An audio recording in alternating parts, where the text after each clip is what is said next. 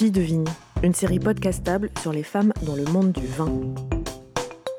Toute cette tradition de tendre la carte des vins euh, à l'homme le plus âgé de la table et tout ça, c'est quand même c'est un attribut du pouvoir. Fille de vigne, épisode 7, un vieux monde qui se cabre. Entretien avec Fleur Godard.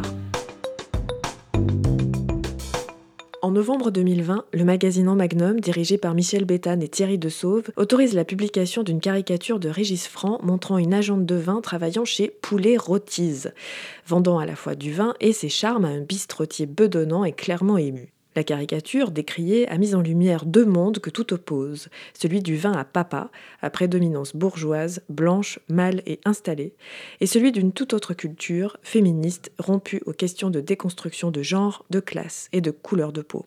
Fleur Godard est grossiste en vin et volaille, mais aussi féministe et autrice. Suite à la parution de cette caricature, le milieu militant du vin voit dans Poulet rôtise une allusion directe à vin et volaille. Épaulée par l'avocat Éric Morin, Fleur Godard dépose plainte contre le magazine. L'audience aura lieu le 4 mai prochain. On en est vraiment au tout début, c'est-à-dire qu'on a juste constitué le dossier. Euh, Éric Morin a, cité tous les articles de loi qui, euh, qui explorent un peu la notion de caricature, de dessin humoristique. Et euh, en fait, là où ça pêche, c'est que En Magnum n'est pas vraiment une revue satirique. On peut vraiment pas dire ça, en fait.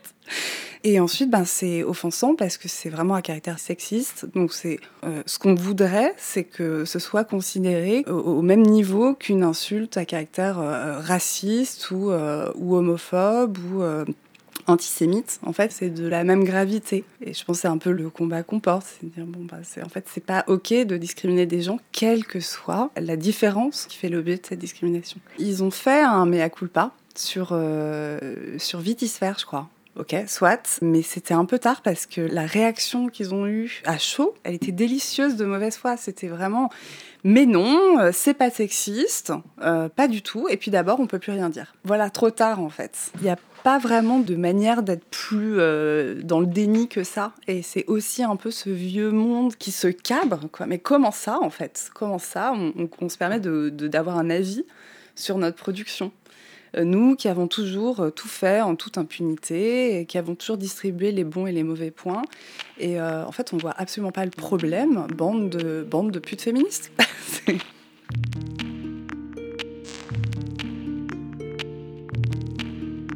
On dit souvent que les cavistes indépendants sont les libraires du vin. Leur sélection reflète leur goût et leur histoire.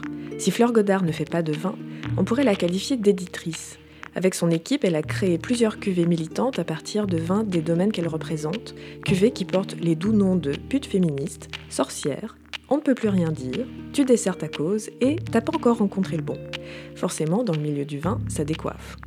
On a rencontré des nouveaux clients, des nouvelles clientes en direct, du coup, qui nous ont sollicité sur les réseaux et à qui on a proposé un service de livraison à domicile. Ensuite, les différents cavistes se sont manifestés certains avec qui on travaillait de manière historique, d'autres ou récemment ouverts ou euh, qui sont manifestés suite au débat en fait que ça ouvre. Et du coup maintenant on, renvoie plutôt les particuliers vers les cavistes parce qu'on se travaille euh, mieux que personne et qu'on a toujours défendu ça, hein, c'est les libraires du vin.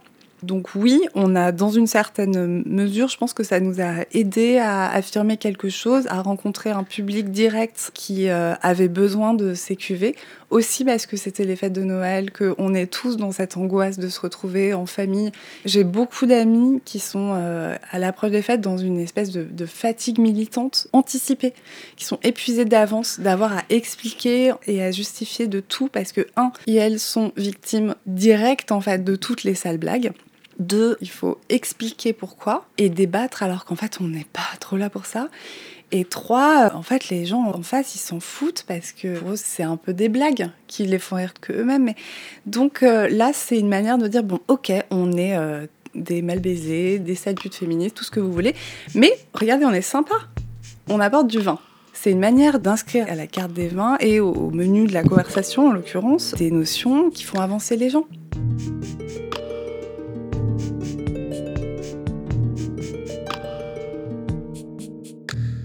Les femmes et l'alcool, c'est une question qui pose encore problème. Pire qu'une femme qui boit, il y a celles qui savent parler de vin.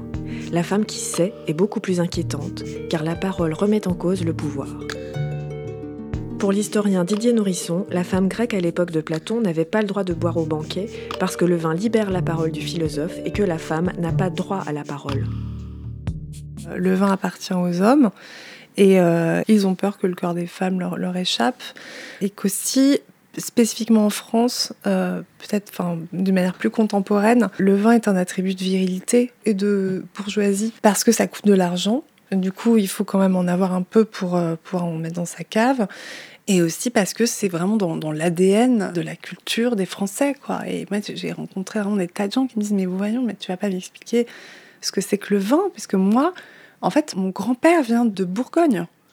Et ils te disent ça avec une espèce de, ton euh, ultra choqué, en fait, qu'on puisse vouloir leur raconter des choses.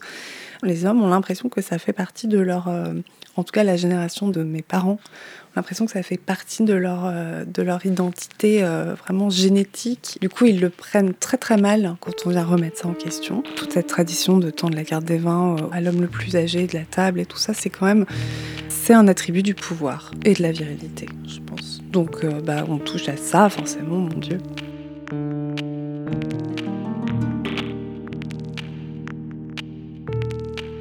Fleur Godard prône la fin du genre.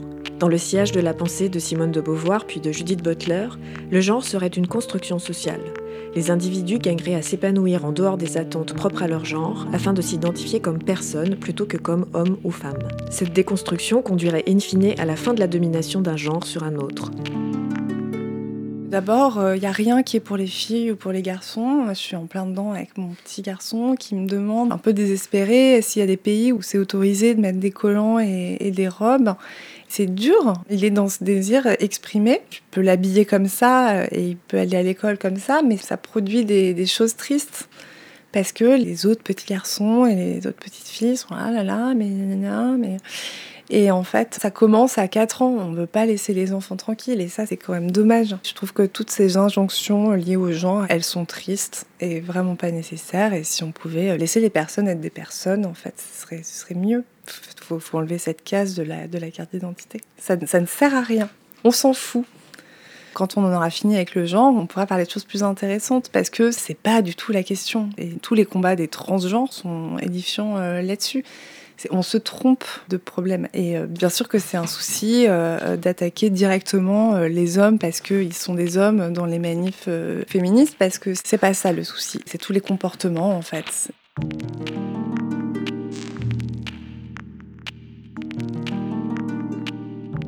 Vous avez fait ce choix radical de vous entourer d'une équipe 100% féminine. Est-ce que ça a vraiment changé quelque chose?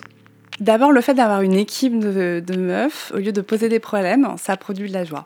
Enfin, d'un point de vue euh, immédiat et quotidien. On se voit, on rigole, on est contente de se voir ce qu'on partage, c'est quand même vraiment des choses qui sont dans une dynamique. Quand il y a des problèmes techniques, on les règle tout de suite très rapidement, mais il y a, une, forme d'autonomie, d'indépendance que je suis obligée de constater. Et du coup, on a davantage de temps pour euh, partager des trucs fun. Je crois que ça, c'est ça la différence euh, majeure. Et je pense qu'on attire plus de gens qui nous ressemblent et bien sûr, on a toujours des clients un peu, euh, peu différents. Mais voilà, la tendance s'inverse. Je pense que quand je suis rentrée dans ce milieu il y a 15 ans, j'étais là en train de dire merci de me tolérer et de parler à des vieux bistrotiers de 60 ans euh, qui faisaient des sales blagues et qui, euh, qui mettaient des mains au cul. Et, maintenant, bah, je vais plus voir des, couples de lesbiennes qui ont monté un bar à vin trop cool et qui font des cours de déguste pour personnes racisées parce qu'en fait ça suffit de pas avoir cette notion euh, d'inclusivité en fait dans le, dans le vin. Donc voilà, je pense qu'il y a une espèce de mutation.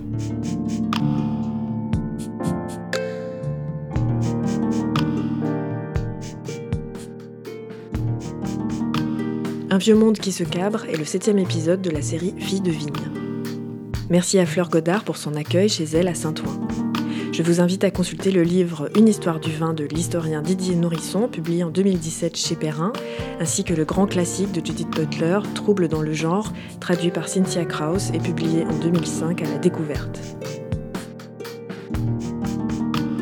Écriture et réalisation, Marie-Ève Lacasse. Montage et musique originale, Laurent le costumaire.